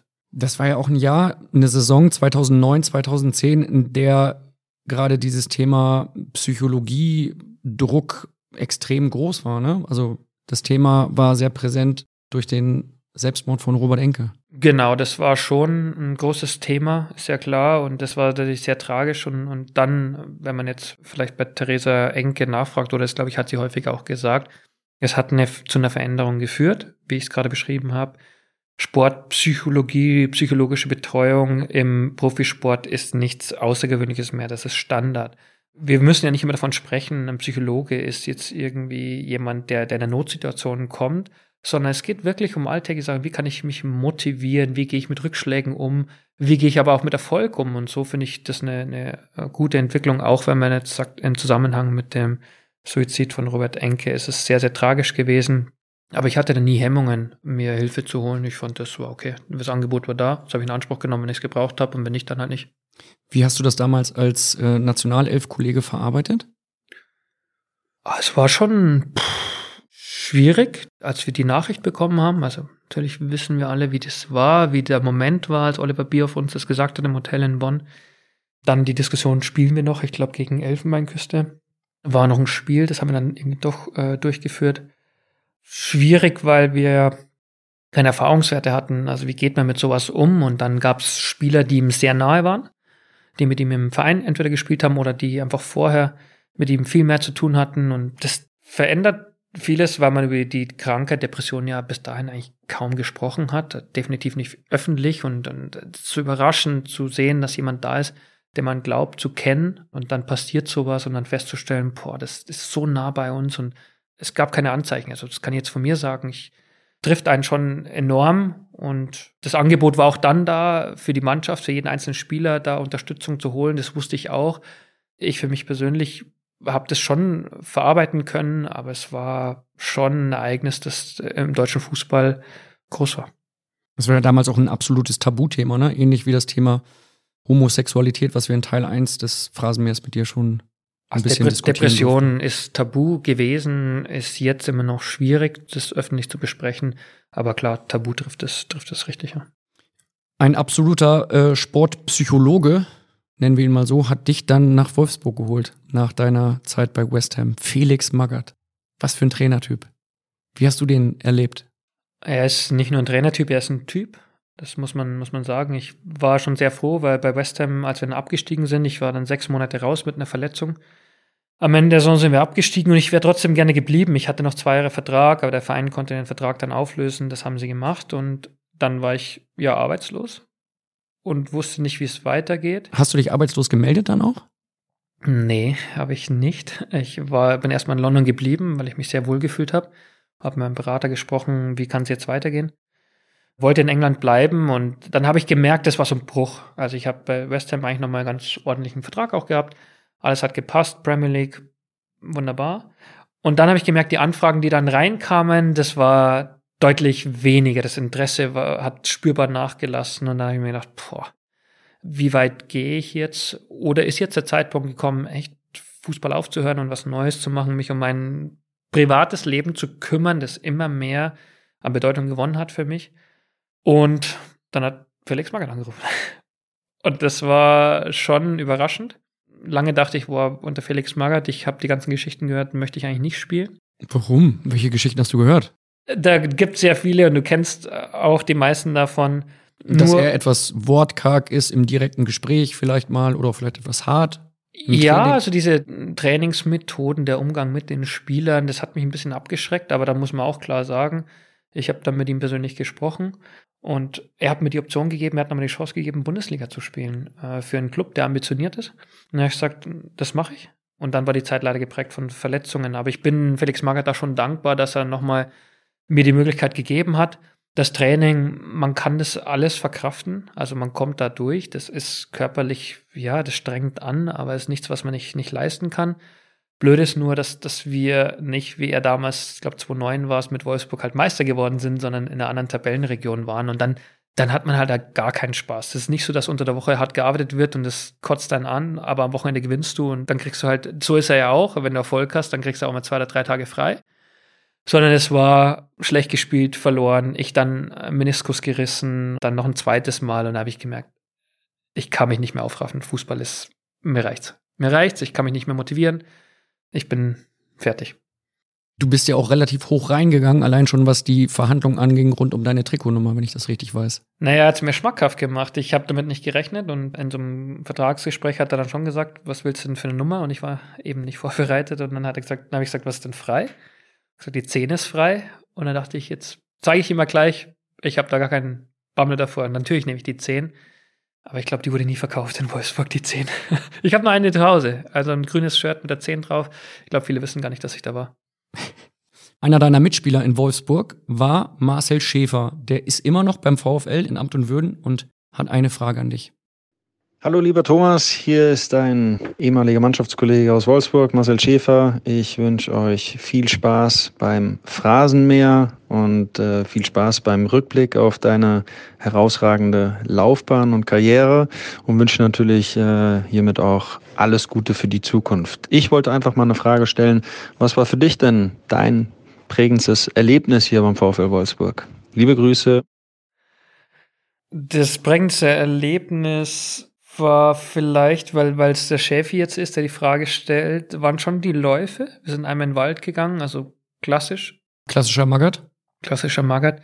Und ich war gut beim Laufen, auf Schäfi war noch besser. Und Schäfi kannte das ja alles und, und war so viele Jahre darauf trainiert, diese Läufe gut zu machen. Und da haben wir uns immer gebettelt. Also ich bin echt an die Grenze gegangen und sind da im Wald rumgelaufen und dann musste man gewisse Routen laufen. Man hat sich nicht getraut abzukürzen, weil es, es keine so Streckenposten gab, aber keiner hat sich so echt getraut, eine Abkürzung zu nehmen, weil es wurde immer die Zeit gestoppt und wenn du jetzt zehn Sekunden schneller warst, haben die gemerkt, der hat abgekürzt. Und dann trotzdem mich zu betteln mit Schäfi. Christian Dresch hat auch irgendwie so eine Pferdelunge. Und wer konnte noch gut laufen? Jiracek, der da noch dazu kam, konnte auch gut laufen. Und um zu sehen, diese, diese Läufe, wie die mich dann einfach noch mehr herausgefordert haben. Und gegen Schäfi, glaube ich, habe ich nie gewonnen. Das ist schon eine, eine große Enttäuschung. Wo war Felix Magath bei diesen Läufen? Der war dann im Wald postiert oder? Der war dann immer beim, beim Zieleinlauf und hat dann am Ende entschieden, wer jetzt das Recht hat, nach Hause zu gehen und wer nochmal laufen musste. Also wenn er das Gefühl hatte, da hat sich jemand nicht angestrengt, dann ist er nochmal länger gelaufen, dann musste noch mehr Runden drehen und das war wirklich so am Anschlag. Also du bist halt im Wald gelaufen und pff, hast aus dem letzten Loch gepfiffen. Er konnte dann schon, oder zumindest so hat er es gemacht, einschätzen, hat der sich jetzt reingehängt oder wollte der hier gerade sich schonen und dann bist du halt länger gelaufen und bei denen er gemerkt hat, die haben sich jetzt angestrengt. Schäfi war das immer, ich war es auch meistens dann durften wir nach Hause. Was heißt meistens? Musstest du mal eine Strafrunde laufen? Nee, ich musste nur am Mittellandkanal laufen. Wenn ich nicht im Kader war, musste ich da mit dem Fitnesstrainer Mittellandkanal äh, entlang laufen und wollte dann den auch irgendwie stehen lassen, so einfach. Ich kann jetzt mehr und schneller laufen als du und ich mache das jetzt einfach. Und da wird mir irgendwie so bockig. Aber der Trainer war ja nie da, der war dann beim Spiel. Oder gehst du in so ein Waldstück und läufst den Berg hoch und denkst, das ist so komplett sinnbefreit, das Ganze hier. Das macht mich nicht zum besseren Fußballer, aber du musst es dann durchziehen. Ja. Ich glaube, bei Felix Magath ist es auch so ein bisschen so, dass man erst im Nachhinein den Sinn seiner Arbeit erkennt, oder? Ja, ich habe ja jetzt auch keinen Grund, was Schlechtes über ihn zu sagen. Das will ich nicht und ich habe keinen Grund. Das stimmt, man kann das alles aushalten. Nur würde ich mir auch dann denken, okay, die Zeit kann man vielleicht sinnvoller nutzen. Also der Aspekt, ja, ich muss jetzt über die Grenze gehen, ich muss beißen, weil es im Spiel auch passieren kann, verstehe ich vollkommen. Das hat auch manchmal seine Berechtigung. Aber vielleicht wäre es manchmal auch gut, die Zeit anderweitig zu nutzen. Man kann sich ja anstrengen mit Ball und so. Und da war schon ein paar Sprints, die wir hatten. Also wenn man so 50 Meter Sprints macht, acht am Stück. Ich meine, heute machen die das nicht mal drei am Stück, weil sie denken, jemand verletzt sich. Und Alex Klepp, der dann auch noch da war, beim zweiten Sprint halt Muskelfaserriss rausgeht und dann nach dem fünften Sprint nochmal einer rausgeht, weil er halt eine Zerrung oder Muskelfaserriss hat, dann äh, steigt die Nervosität. Dann machst Pause, machst nochmal acht, machst Pause, machst nochmal acht. Das heißt, wirklich 24 Sprints über 50 Meter ist schon ordentlich. Gut, dafür hat er dann immer einen großen Kader gehabt, ne, der Felix. Genau so ist das. Über 35, ich glaube 37 Spieler hatten wir damals. Wie überrascht warst du, als er jetzt plötzlich wieder zum Hertha-Trainer ernannt wurde, seine Rückkehr in die Bundesliga feiern durfte? Also er hat ja schon einen Ruf dann ist es so, dass das Freddy äh, da in Berlin einfach eine, eine Notsituation hat und einfach glaubt, pass mal auf, jetzt brauche ich jemanden, der den Spielern klar macht, hier gibt es keine Ausreden, hier wird gearbeitet, Schnauze halten, liefern. Und, und er ist da sehr konsequent. Deswegen will ich die Entscheidung gar nicht bewerten, weil viele beteiligen sich und, und Felix Magath gibt ja auch Anlass, viel darüber zu sprechen, was er tut und wie er es tut. Aber ich würde mich hüten, davor jetzt ein Urteil zu fällen, ob das jetzt richtig oder falsch war, weil er hat so viel nachzu oder vorzuweisen, die Erfolge, die er gefeiert hat, zweimal Double mit Bayern, die Meisterschaft in, in Wolfsburg, äh, Spieler unbestritten, auch wenn ich jetzt äh, kaum was gesehen habe davon. Aber der hat so viel Erfolg im Fußball auf seiner Autogrammkarte stehen, dass ich glaube, man sollte sich hüten, jetzt schon ein Urteil zu fällen, ob das jetzt gut wird oder nicht. Wer war denn der größte Trainer oder der Trainer, der dich am meisten geprägt hat?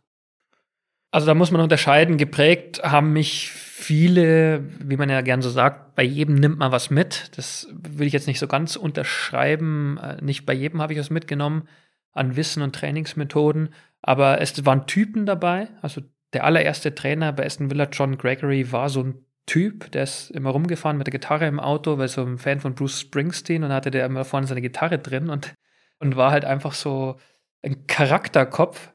Der hat die erste Halbzeit von der Tribüne aus angeschaut. Und neben sich hatte er ein Telefon. Und dann hat er das Telefon halt mal genommen und dann runter auf die Bank telefoniert. Was war das für ein Festnetz oder was? So ein, so ein, so ein ja, es war so ein altes Telefon noch. Dann musste der, der Assistent da unten einen Hörer halt abnehmen und dann hat er dem irgendwas eingeflüstert und dann war das so ein Schauspiel. Jedes Mal in der zweiten Halbzeit ist er Mitte zweite Halbzeit runtergegangen durchs ganze Stadion und kam da aus dem Tunnel raus und dann alle Leute haben natürlich dann gefeiert, weil dann ist er wieder auf seinem Platz. Der wollte von oben das Ganze sehen. Und er hat Türen eingetreten, mit Flaschen geworfen, rumgeflucht, was ich vorher gesagt habe, was der Standard ist in England. Und da hast du gemerkt, vor dem hast du Schiss. Also klar war ich natürlich sehr jung, aber das war ein Charakter. Und das war schon prägend für mich. Und heute, wenn wir über Trainer äh, reden, die einen prägen, dann ist es ja oft aus taktisch-technischer äh, Ebene, aber schon auch menschlich. Graham Taylor habe ich viel zu verdanken. Er kam dann nach John Gregory und der hat gesagt, du bist es, auf dich setze ich, du spielst. Und dann hatte ich meinen zweiten Einsatz äh, bei ihm, den ersten im Old Trafford. Und von da an habe ich dann äh, Premier League regelmäßig gespielt. Also großen Dank an ihn, der leider schon verstorben ist.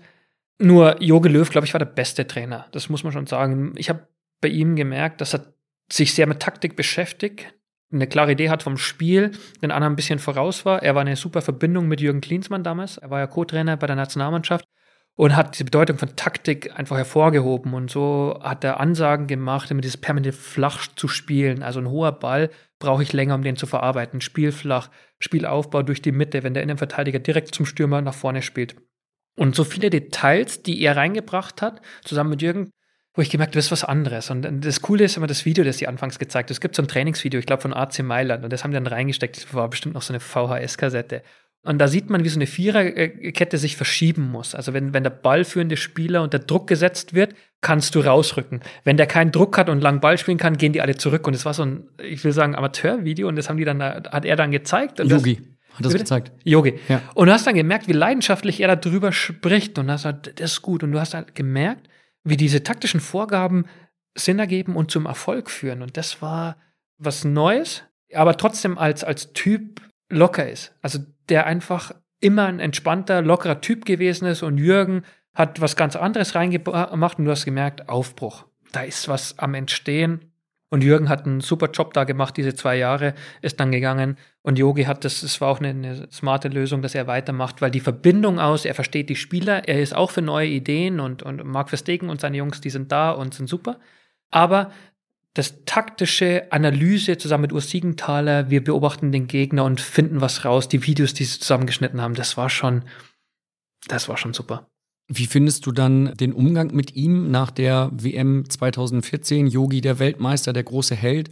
Irgendwann wird er mehr oder weniger abgeschossen und alle fangen schon an, so ein bisschen kritisch über ihn zu reden. Findest du das denn gerecht oder sagst du, hey, das passt vorne und hinten nicht? Oliver, glaube ich, hat es auch gesagt hier im Phrasenmäher, dass es nicht angemessen war. Dem würde ich auch zustimmen. Also Yogi hat so viel Gutes geleistet und äh, den deutschen Fußball über viele Jahre die Nationalmannschaft geprägt. Da ist es nicht fair, äh, wenn, wenn er so hart angegangen wird. Er hat den Titel 2014 geholt und dann ist es leider so, dass es das Geschäft ist. Also das ist jetzt klingt so nach einer billigen Phrase. Damit müssen wir alle leben. Das ist eine, eine Gerechtigkeit, in dem Maße halt nicht gibt, dass man, wenn man Erfolg hat, davon noch fünf Jahre lang zehren kann und egal wie die Ergebnisse sind, man wird immer gehuldigt und sagt, wow, alles super. Damit muss man klarkommen. Und das tut er auch, meine ich. Alle, die da waren, wissen, dass man dem Yogi viel zu verdanken hat. Aber du findest den Umgang nicht gerecht mit ihm? Nein, ich wünschte, es wäre anders. Das betrifft aber nicht nur ihn, das betrifft alle, die da am Werk sind, die, die versuchen, ehrliche Arbeit abzuliefern, die selbst ehrliche Leute sind und, und niemanden linken wollen. Wenn man dann mit diesen Menschen so umgeht, dann finde ich das nicht in Ordnung oder ungerecht, nenn es wie du willst. Wir haben aber immer diese Entscheidung, wir wissen, dass es so ist. Wenn man so exponiert ist, wenn man in solcher Position ist, dann funktioniert es leider so. Wir werden es nicht ändern können.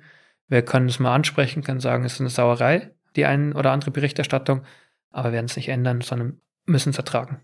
Jetzt kennst du ihn, Jetzt kennst du seine VHS-Kassetten, du kennst seine Art und Weise, wie er eine Mannschaft führt. Wo würdest du ihn gerne mal erleben als Trainer? Ich wünsche ihm nur, dass er glücklich ist in der nächsten Station, wenn er eine neue Station haben will. Er hat den Luxus, wahrscheinlich abwarten zu können und Angebote so, zu sondieren. Ich wünsche mir da gar nichts, weil das seine freie Entscheidung ist und, und er soll diese Entscheidung treffen, die ihn mit, mit Glück erfüllt. Das wünsche ich ihm, aber nicht irgendeinen Verein da ist, ist oft dasselbe im Gespräch, wo er hat ein Fable für den spanischen Fußball, das hat ihn ja auch geprägt, das hat er übernommen und reingebracht äh, in den deutschen Fußball. Da wäre es naheliegend, aber ich denke, wir können A nichts ausschließen und B es auch da wieder nicht vorhersehen. Ich drücke ihm nur die Daumen, dass für das, was er sich entscheidet, dass er das mit Freude macht. Wenn wir jetzt langsam auf eine Top 11 von dir zu sprechen kommen, ist Jogi Löw da der Trainer? Da müssen wir drüber sprechen, äh, nach welchen Gesichtspunkten ich die Mannschaft auswähle. Jogi Löw ist der kompetenteste Trainer und das darf jetzt auch niemand falsch verstehen von den anderen. Aber im Gesamtpaket hat Yogi extrem viel guten Inhalt gebracht, der zu Erfolg geführt hat. Und in der Verbindung mit seiner Art war für mich äh, sportlich der beste, den ich hatte. Aber es gibt ein paar andere Trainer, die ich aus anderen Gründen jetzt nehmen würde. Armin Fee haben wir vorher gehört, also diese, diese gemeinsame Erfahrung mit der deutschen Meisterschaft und seine lockere Art, der auch, der lässt sich halt nicht verbiegen. Ne? Und, und wenn er keinen Bock mehr hat, dann geht er. So, der hat, der hat keine Abhängigkeit von diesem Geschäft und das ist auch eine Qualität und deswegen würde er auch in Frage kommen, aber da müssen wir nochmal sehen, wenn es dann soweit ist. Dann starten wir jetzt. Wer ist denn der Trainer deiner Top 11? Ich muss nochmal so hin und her überlegen, weil ich habe John Gregory erwähnt und Graham Taylor, aber würde mich am Ende wohl für Yogi entscheiden, aus den genannten Gründen. Wen stellst du ins Tor?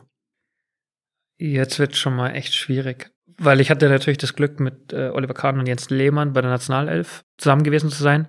Das ist ja eine Glaubensfrage, ne? Kahn oder Lehmann? Ich umgehe sie. Ich habe noch jemanden. Wusstest du, dass ich mit Peter Schmeichel zusammengespielt habe? Nicht mit Kaspar Schmeichel, sondern mit dem Vater von Kaspar Schmeichel. Mit Peter Schmeichel? Mit Peter Schmeichel. Ja, bei Aston Villa. So ist es. Und also ich werde ihn nehmen, um jetzt mal richtigen großen Namen auch nochmal reinzuwerfen. Und die Frage mit Karl Lehmann, die sparen wir uns. Und David James war der andere. Der, er war ein richtig guter Torhüter. Ab und zu ein paar Missgeschicke. Aber der verrückteste, glaube ich, einer der verrücktesten Mitspieler, die ich je hatte. Du wusstest auch nie, was passiert. Und ganz interessanter Mensch richtig guter Torhüter, auch so von seiner Präsenz. Der ist so ein bisschen von der, von der Statur so ein bisschen wie Jens, Jens Lehmann, aber auch eine brutale Gewalt und richtig beeindruckender Mensch gewesen und das ist er bestimmt immer noch. Aber Peter Schmeichel hatte nochmal so eine, diese Aura, also es war dann das Ende seiner Karriere und mit der ganzen Geschichte von Manchester United und auf einmal ist es dein Mannschaftskollege und das hat mich beeindruckt und ich würde ihn jetzt einfach mal ins Tor stellen. Wer spielt in der Abwehr? Gehen wir mal von der Viererkette aus, noch oldschool links hinten hätte ich jetzt Gareth Barry hingestellt. Ich glaube, ich habe ein paar viele aus England, die man vielleicht nicht so auf dem ersten Ding kennt. Das ist deine Top 11. Du ja. darfst machen, was du möchtest. Gareth Barry, mit dem habe ich zusammengespielt bei Aston Villa. Und es war ähnlich wie bei Thorsten Frings, wo ich mir gedacht habe, so, hey, was macht die alles so ein Theater? So gut ist er doch gar nicht.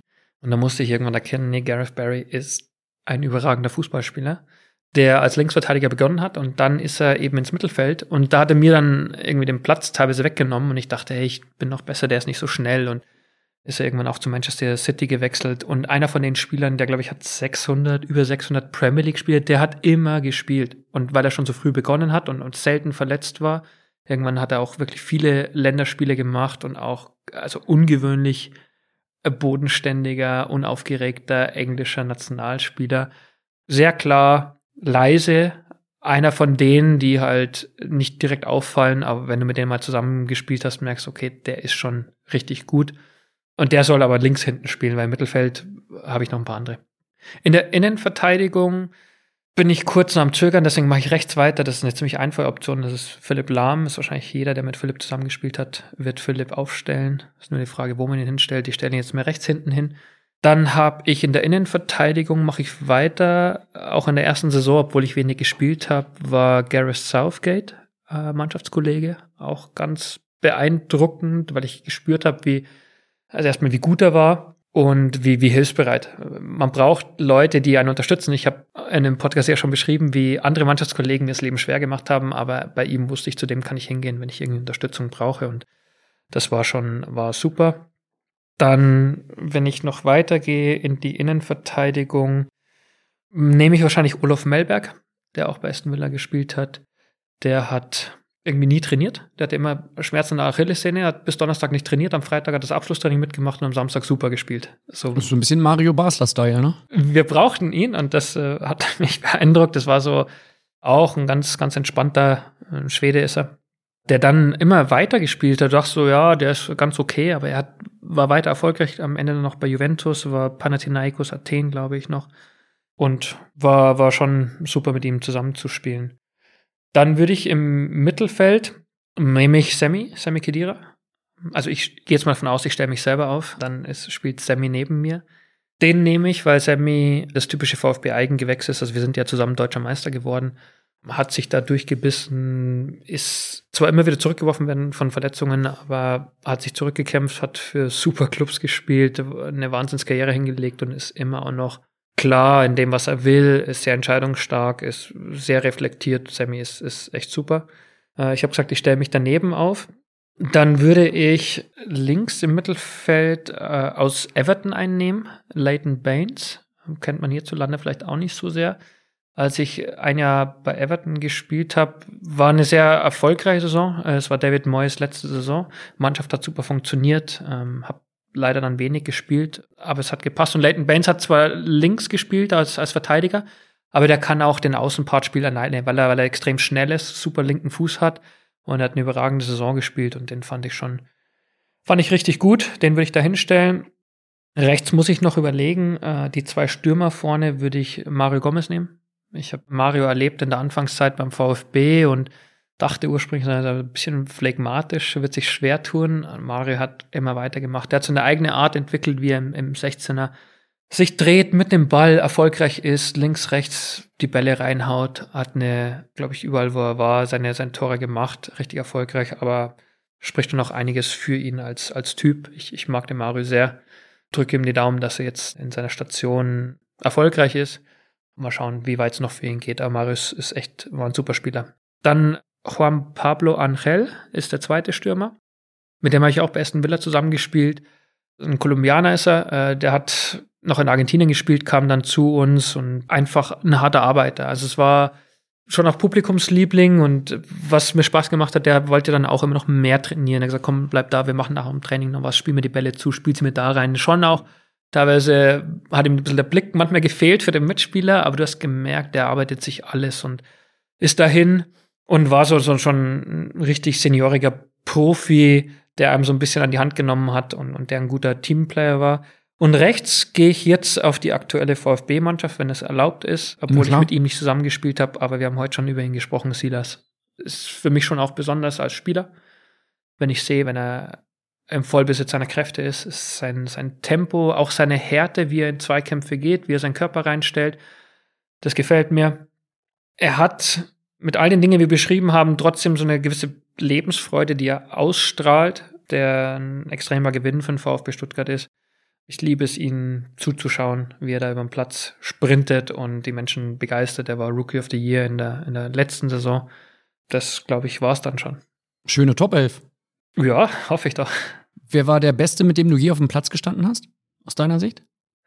Also da muss ich schon klar auf die Nationalmannschaft gehen. Das ist einfach mal die beste Auswahl. Ballack ist jetzt nicht in der Top 11 bei mir, aber Der hat mich schon auch beeindruckt. Balle war genauso, wenn das Spiel losging, war da. Der hat im Training vielleicht nicht immer alles gegeben, das war wie, wie Fringser auch. Aber wenn das Spiel losging, hat der funktioniert. Balle hat so im Training, wenn ich sagen kann, hat mir Freistöße geübt und ich fand es jetzt nicht so erfolgreich. Pff, Im Spiel hat er sich den Ball hingelegt, hat den reingehauen. Also so kurz vor Schluss und du denkst, wie, also ob gegen Österreich Und und noch vergessen das Tor bei- gegen Österreich damals bei der EM, So. genau, 2-8. er hat die Fähigkeit, meine ich, Misserfolge schnell abzulegen. Also wenn etwas nicht klappt, dann hält er sich nicht damit auf und denkt so, jetzt kann ich nicht mehr angespielt werden, sondern pf, was soll das? Ich mache hier weiter. Hat mich beeindruckt. Philipp Lahm hat, meine ich, schon das Spiel noch mal besser verstanden als die meisten anderen. Deswegen konnte er auf vielen unterschiedlichen Positionen spielen und das ist nochmal ein anderes Level, wenn ich heute Fußball schaue oder auch zu der Zeit damals diese, diese Topspieler von Barcelona, da merkst du, Philipp ist die Liga, in der er sich aufgehalten hat.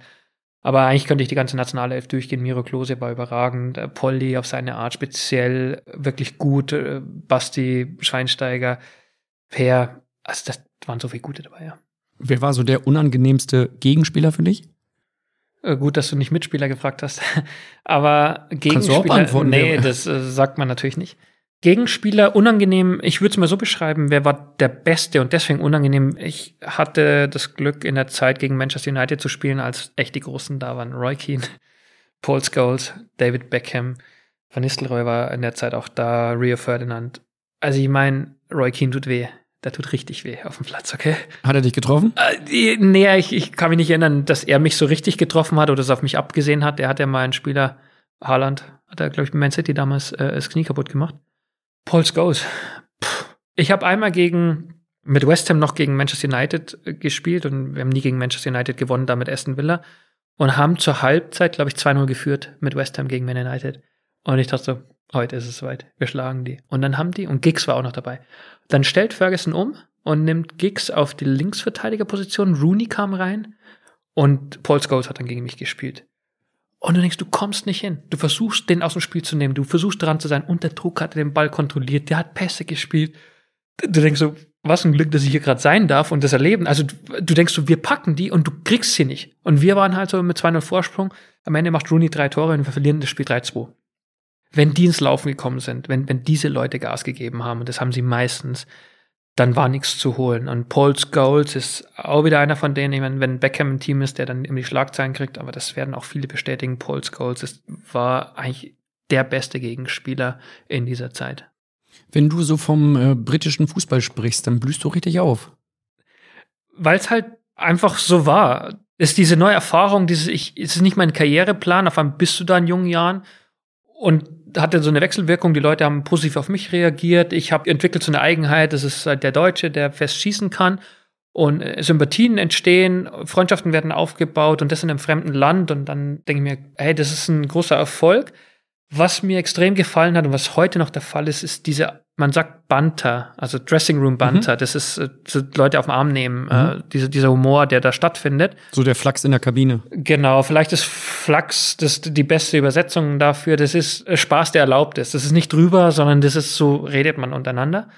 Dass sie immer einen guten Spruch drauf haben, dass sie das Leben nicht so schwer nehmen, dass es einfach Humor hat. Das gefällt mir so dermaßen da, wie die Erlebnisse sind in den Stadien. Das ist, also bei uns ist die Stimmung auch oft grandios, aber es ist anders. Und dort dann die Kultur, ich meine, die trinken ja natürlich und, und ernähren sich jetzt nicht so besonders gut, aber das gehört da dazu. Und das so zu beobachten, immer ein bisschen in Distanz, aber trotzdem fester Bestandteil der Kultur zu sein und jetzt immer noch gerne dahin zu gehen, weil es für mich ein fremdes Land war. Ich habe es geschafft, mich dort so durchzusetzen in, in dieser Liga. Ich habe es geschafft, ein Leben da aufzubauen und tolle Menschen kennengelernt zu haben. Und es ist eine gute Überleitung, denn es gibt im Phrasenmeer die Rubrik die Fragen der Fans und da kam die Frage auf, was war dein wildestes, dein allerwildestes Erlebnis in England? Es sticht jetzt keins heraus, sondern ich habe noch die Zeiten erlebt, vielleicht gibt es immer noch, wo es diese Christmas-Partys gab, also die, die klassische Weihnachtsfeier, wo der Trainer vielleicht auch nochmal Geld drauf gibt, so, hey, haut es auf den Kopf und es wird bis zur Besinnungslosigkeit gesoffen. Das ist einfach so, äh, das ganze Programm, du gehst essen, es wird gesoffen, es wird dann in, einen, in irgendwelche Bars gegangen, In irgendwelche Bars heißt Stripclub oder alles dabei, genau, auch Stripclub, also alles, was man sich irgendwie so vorstellen kann, wo so war ja für dich dann richtig gut. Fußballmannschaft, ja, wo so eine Fußballmannschaft halt hingehen will. Und da ist so dieser Gruppenzwang, den spürt man einfach voll mitzumachen. Da gibt's nicht nur halbe Sachen, da wird durchgezogen und wer hat am nächsten Tag die beste Geschichte hat. Und da ist halt wirklich halt Leute, die dann durch die Lobby laufen und fast nichts mehr anhaben und einfach ihre Mitspieler. Genau, so ist es, Geschichten danach erzählen. Hart zu feiern, das können die. Und was mich immer so schockiert hat, so am nächsten Tag wieder zu funktionieren. Also dann geht's gleich wieder. Und es geht darum, wer hat jetzt am meisten über die Stränge geschlagen, wer ist am besten im Nehmen. Die ziehen ja immer sehr schnell am Bier, also es wird sofort nachgereicht. Du bist noch nicht mal bei der Hälfte, dann kommt schon das nächste Bier und weiter geht's. Das war, war, war brutal, aber das ist die Kultur. Und das härteste Erlebnis, ähm, ich sagte, der Humor ist super, deswegen haben mir die Fernsehsendungen da auch teilweise gefallen, weil sie einen guten Mix haben mit Fußball, Musik und, und Humor und da haben sie gute Formate gefunden. Das war cool. Das ist auch schon ein sehr eigener Humor, ne, in England.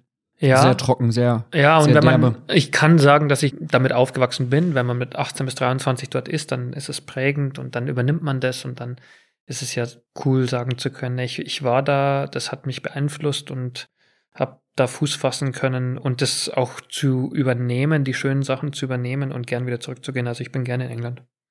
Eine weitere Frage, die aus der Phrasenmäher Community gekommen ist, auf der Facebook-Seite mit dem Namen Phrasenmäher und auf dem Instagram-Kanal, wo man mich direkt anschreiben kann, ist, wo war die Stimmung am besten? In welchem englischen Stadion? Man kann nicht sagen, dass ein Stadion die beste Stimmung macht, sondern es ist abhängig von dem Spiel. Ein Erlebnis hatte ich, hab mit Aston Villa gegen Everton gespielt und es stand 0-0 und Wayne Rooney als 17-Jähriger macht das entscheidende Tor für Everton und die Leute drehen, drehen durch.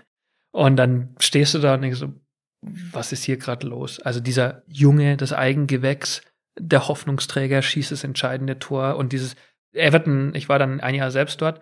Das war auch ein Grund, warum ich da hin wollte, weil ich gemerkt habe, das war so super da. Das ist noch dieses alte Stadion, da sind Pfosten auf der Haupttribüne, du siehst teilweise nicht, wenn du einen schlechten Platz hast. Geniale Fußballatmosphäre und das war der Moment. Du hast dieses West Brom-Spiel angesprochen, wo ich in der Nachspielzeit das, das entscheidende Tor gemacht habe ist das Stadion ausgeflippt. Ich habe in Stuttgart Spiele erlebt. Meisterschaft ist ja, ist ja logisch.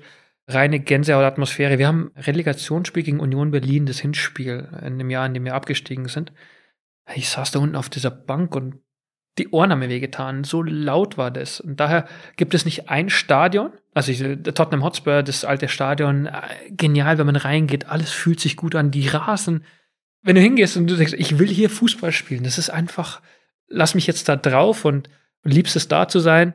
Die Atmosphäre, die Stimmung hing dann aber ab vom Spielverlauf und, und wie es war. Überall konnte super Stimmung erzeugt werden. Das ist einfach so. Wir leben in Deutschland, ist es, ist es schon auch durch Choreografien und Ultragesänge oft dominiert. Das ist eine andere Stimmung, auch eine super Stimmung. England wird das Spiel anders begleitet von den Fans. Was ist dir denn lieber? Die Ultrastimmung in den Stadien, also die Stimmung, die von den Ultras gemacht wird in Deutschland oder eher so der britische? Es gibt keine Präferenz. Ich schaue mir so Fangesänge an auf YouTube. Diese besonderen Spiele, diese Handyvideos, die da aufgenommen werden, da gibt es keine Bewertung. Deutsche Fangesänge sind besser oder schlechter als die in England, sondern das ist anders und alles hat seine Vorzüge. Und diese Vielfalt zu erleben oder was bei Ajax Amsterdam vor einem Spiel losgeht. Ich habe es selber jetzt nicht erlebt. Wir waren im Länderspiel in, in, in Rotterdam. Wenn da so Techno-Musik gespielt wird, denkst du, oh, echt geil, lass laufen, mach noch lauter. Oder wenn die in Nordiren singen, wenn sie unterwegs sind, dann schaue ich mir das immer an und denke, oh, das ist so cool. Ich, ich brauche wieder Spiele mit die voll, voll besetzte Stadien, weil das ist Wahnsinn. Was für Videos schaust du denn an? Also guckst du dann gezielt nach äh, bestimmten YouTube-Videos oder gehst du einfach rein und lässt dich so ein bisschen animieren? Was wird als nächstes vorgeschlagen? Leider bin ich nicht so zielgerichtet da und sage, genau das wollte ich sehen, weil ich ja nicht weiß, was es noch alles gibt. Und dann lässt man sich so ein bisschen Sachen vorschlagen. Dann habe ich immer mal wieder die englischen Videos äh, mir reingezogen, weil die ja äh, sich immer neue Sachen ausdenken und dann Aston Villa hat. Da gibt's auch wirklich üble Gesänge, ne? Da gibt's üble Gesänge und äh, zu schmunzeln. Jetzt ist eine, let's pretend we scored a goal. Let's pretend we score a goal und dann jubeln alle. Mhm. Das ist nur ein Beispiel und so, welche Fans sich was ausdenken, immer auch bezogen auf einen Spieler, der jetzt bei ihnen spielt oder vom Gegner. Und da sind die mega kreativ. Es gab jüngst nochmal den Gesang über Luis Suarez, deine Zähne sind Ich im Abseits. Genau. Und es gibt ja nicht nur bei ihm, einer hat die Augen im Abseits, er hat die Zähne im Abseits und einer hat die Nase im Abseits, genau. Eine weitere Frage aus der Community ist, wie gerne wärst du für den FC Bayern in der Bundesliga aufgelaufen? Das wäre schon grandios gewesen. Das hätte unter Beweis gestellt, dass ich ein super Fußballer gewesen wäre. Das hat nicht ganz gereicht. Ich bin jetzt nicht unglücklich und unzufrieden mit meiner Karriere, aber bei Bayern zu spielen ist halt dann eine Auszeichnung. Du bist beim besten Club Deutschlands, in gewissen Zeiten auch besten Club äh, Europas oder der Welt. Das hat nicht sollen sein. Ich bin da jetzt nicht so traurig. Schade, dass es nicht geklappt hat, aber trotzdem war die Karriere super interessant. Bei Bayern hätte es für mehr Titel dann gereicht, aber ich traue dem jetzt nicht nach, weil ich elf Jahre in der Jugend hatte, die ja auch mich maßgeblich geprägt haben und deswegen war das gut so. Hättest du Lust für den Verein nochmal zu arbeiten? Wir verspüren jetzt keine Lust mehr. Jetzt bin ich 40. Da reden wir nicht mehr von Lust. Also es ist ja immer so, ich habe es beschrieben, was kann ich da bewirken? Also gibt es einen, einen Verein, wenn ich jetzt nochmal für einen Verein arbeite, gibt es Konstellationen, bei denen ich glaube, dass ich Erfolg bringen kann, was auch immer für den Verein Erfolg bedeutet. Was bringe ich ein und was ist schon da und dann muss es passen. Das ist eine sehr rationale Entscheidung.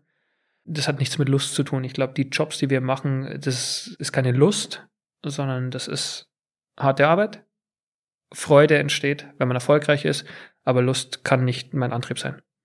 Das heißt, dass du Fußball jetzt auch in deinem Alter, in deiner Position auch mit einer anderen Bedeutung versiehst, dass du einen anderen Blick drauf hast, dass es nicht mehr um die pure Leidenschaft geht, Fußball zu spielen, sondern dass du diesen professionellen Blick drauf hast. Nein, ich will die Freude und die Leidenschaft, die kommt ja mit den guten Ergebnissen. Vorher ist es harte Arbeit. Und um dann zu wissen, kann ich dort gute Arbeit verrichten, sind die äh, Rahmenbedingungen gegeben, dass ich mir zutraue, erfolgreich zu sein. Deswegen meine ich, ist es jetzt viel rationaler und nicht mehr, ach, äh, super, das ist ein Riesenverein, da gehe ich jetzt einfach mal hin, wenn die mich wollen, sondern man muss sich das gut überlegen, weil sonst hat man keine Freude, keine Lust, wenn man da ist, sonst wird das ein Albtraum, wird es ein Desaster und das ist schon die Kunst. Blicken wir mal auf die nächsten großen Highlights in der Fußballwelt. Die WM findet in Katar statt. Ist das aus deiner Sicht eine gute Entscheidung? Nein, ist keine gute Entscheidung. Die Entscheidung hat die FIFA getroffen, die, die Mitgliedsverbände da bei der FIFA. Ich finde, man müsste viel häufiger genau das System der FIFA durchleuchten und überprüfen, was muss da verändert werden, damit sowas nicht mehr passieren kann. Katar ist sicherlich nicht die richtige Wahl, wird viel darüber diskutiert. Gerade Verstöße gegen Menschenrechte sind anzuprangern. Äh, es gibt Menschen, die sagen, allein dadurch, dass es so im Fokus ist, gibt es schon Verbesserungen, Veränderungen. Ich war nicht vor Ort, ich tue mir manchmal schwer in der Einschätzung, aber man sollte bei der Vergabe von diesen Großereignissen natürlich viel mehr darauf acht geben, wie die Menschenrechtslage ist. Das hat man da nicht gemacht. In Russland 2018 auch nicht. Ich habe nur, das, was mich jetzt seit ein paar Wochen schon beschäftigt, ist, auch festgestellt, dass, dass es natürlich seit, seit Monaten und vielleicht Jahren schon extreme Kritik für Katar gibt, äh, dass die WM dort stattfindet. Und jetzt war kürzlich der Wirtschaftsminister dort und holt für uns Öl und Gas. Und plötzlich ist das im Hintergrund. Also wir beziehen dann Rohstoffe aus einem Land, das immer noch Menschenrechtsverletzungen in Kauf nimmt oder, oder wo es es gibt. Und, und dann zu sehen, wie schnell verändert sich, ich will nicht sagen die Haltung der Menschen, aber die Bewertung dessen, was da passiert. Also ich finde, es ist falsch, dass die WM dort stattfindet. Es ist wirklich falsch, was teilweise bei der FIFA äh, vonstatten geht. Und auf einmal verstummt die Kritik ein Stück weit an dem Land Katar, weil wir sind jetzt abhängig. Wir wollen kein Gas und kein Öl von, von Russland. Ein Land, das entscheidet, ein anderes Land anzugreifen. Aber wir gehen in ein Land, das wir jetzt jahrelang, zumindest die, die Fußballfans und Journalisten, die das begleiten, die gesagt haben, Katar geht gar nicht. Bayern München rechtfertigt sich seit was ich wie vielen Jahren, dass sie da hingehen, haben ein Riesentheater auf der Versammlung. Und jetzt auf einmal höre ich weniger davon, weil wir in eine Abhängigkeit geraten sind, die vielleicht dann jetzt das Thema Menschenrechte nicht mehr so ganz weit oben ansiedeln. Und da versuche ich gerade für mich herauszufinden, wie ist das jetzt eigentlich passiert und wie gehen wir damit um. Was wäre für dich als erfahrener Nationalspieler der richtige Umgang damit? Du hast es gerade angesprochen. Wie gehen wir damit um? Es ist schwierig, die Spieler einzeln rauszupicken und, und das bin auch der Überzeugung, die Spieler werden ausreichend gebrieft werden, bevor sie dorthin gehen. Der DFB hat schon Sachen unternommen. Man wird sich im Austausch auch mit der deutschen Politik und NGOs, glaube ich, ausreichend informieren, um zu wissen, wie man während des Turniers dort umgeht mit, mit Fragen, mit kritischen Rückfragen, das ist klar. Aber ein einzelner Spieler kann seine Stimme erheben, er kann Kritik äußern, aber er kann natürlich nicht die Mannschaft, den Kader dazu bewegen, zu Hause zu bleiben. Das wird so nicht funktionieren. Bisher hat es Kritik gegeben, die wird es weitergeben. Nur sind wir schon in einer neuen Situation in Deutschland, finde ich, weil wir plötzlich eine neue Abhängigkeit geschaffen haben. Da geht manchmal so ein bisschen die Freude am eigentlichen Fußball verloren. Ne? Wie viel Fußball schaust du aktuell noch jetzt im TV? Ich bin da kein Fußball-Junkie einerseits, aber zuletzt das Spiel der Eintracht in Barcelona habe ich gesehen. Großartig, ne? Und ich bin sehr froh, dass ich es gesehen habe. Ich hatte schon so, so ein Gefühl, das könnte gut werden. Das könnte so ein großer Fußballabend werden. Ich habe das Hinspiel nicht gesehen. Und das Rückspiel habe ich mir dann, dann reingezogen.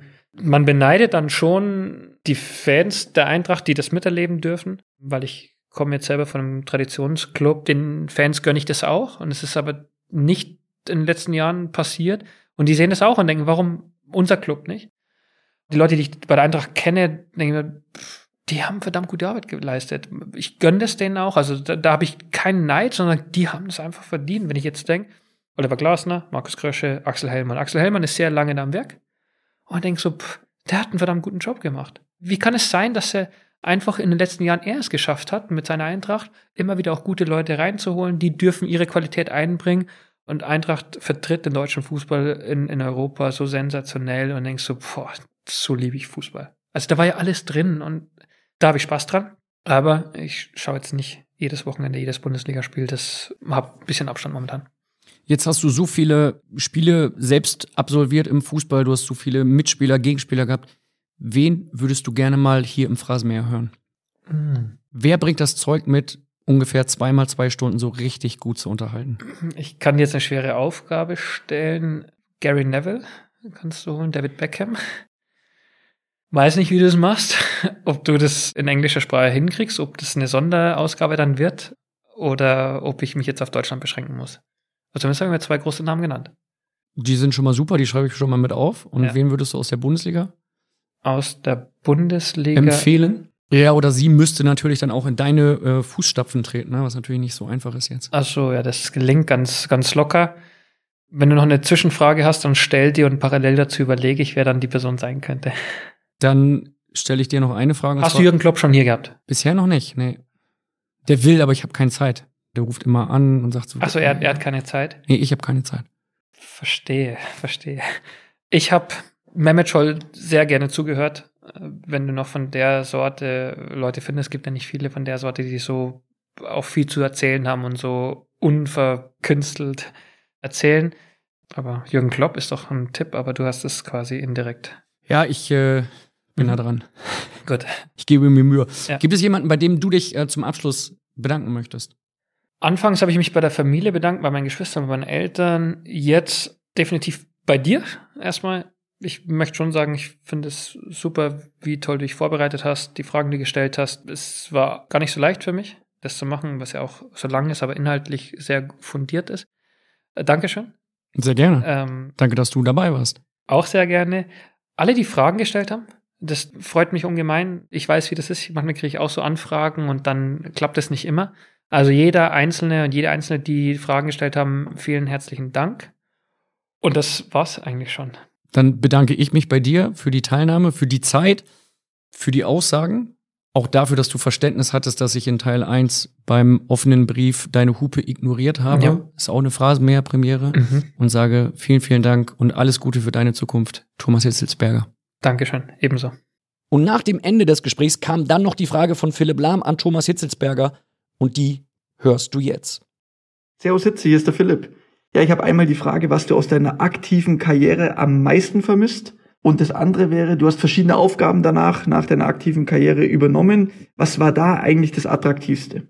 Vielen Dank für die Antworten und ähm, ja, euch noch viel Spaß und beste Grüße. Ja, Philipp, äh, danke für die Fragen. Es ist beim ersten relativ einfach. Ich vermisse die Spiele in vollen Stadien und vor allen Dingen dann Siege feiern zu können mit der Mannschaft vor den Fans. Das war immer besonders, wenn man, wenn man als Profi Spiele gewonnen hat, selbst einen Beitrag geleistet hat und dann ausgiebig feiern konnte und auch die Tage danach, wenn man halt spürt, es läuft, es geht einem gut, es geht dem Verein gut, es geht allen Beteiligten gut. Das vermisse ich sehr, weil es so intensiv ist, ähm, sowas nachher nie mehr. Und das darf man als Fußballprofi eben nur wenige Jahre genießen.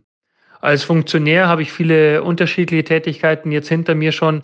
Leider war ich nur ein Jahr im Nachwuchsleistungszentrum beim VfB, das sicherlich eine ganz besondere Bedeutung hat für den Club, aber auch in Deutschland hervorragend ist. Bin dann als Vorstand geworden Und die letzte Tätigkeit als Vorstandsvorsitzender beim VfB war für mich schon äh, außergewöhnlich, weil vor wenigen Jahren es gar nicht absehbar war, dass ich dort landen könnte. Aber ich war ehrgeizig. Ich habe viele Menschen in meinem Umfeld gehabt, die mich unterstützt haben, die mir es zugetraut haben. Und für den VfB Stuttgart sowas ausfüllen zu dürfen, ist für mich äh, besonders gewesen. Ich erinnere mich gerne an die Zeit zurück, weil es intensiv war, weil es vielfältig war und der VfB so ein besonderer Club ist. Also ich äh, werde davon noch lange zehren können und hoffentlich auch die Erfahrung wieder einsetzen können in Zukunft. Und ich bin dankbar für das, was ich beim VfB da erleben durfte. Das war's dann also im Phrasenmeer mit Thomas Hitzelsberger. Ich bedanke mich bei dir fürs Zuhören und ich bedanke mich bei den Kollegen Babak Milani, Philipp Ahrens, Mirko Frank und Kevin Schwank für die Unterstützung und ich bedanke mich bei Daniel Sprügel und bei Simon Wimmeler von Maniac Studios für die Produktion. Wenn du Lust hast auf einen direkten Austausch mit mir, dann schreib mir gerne bei Instagram und zwar auf dem Account @tramann. Da kannst du mir folgen, da kannst du mich anschreiben, kannst mir jede Frage zum Phrasenmeer stellen, was immer du möchtest. Ich freue mich drauf und dann hören wir uns bald wieder hier im Phrasenmeerland.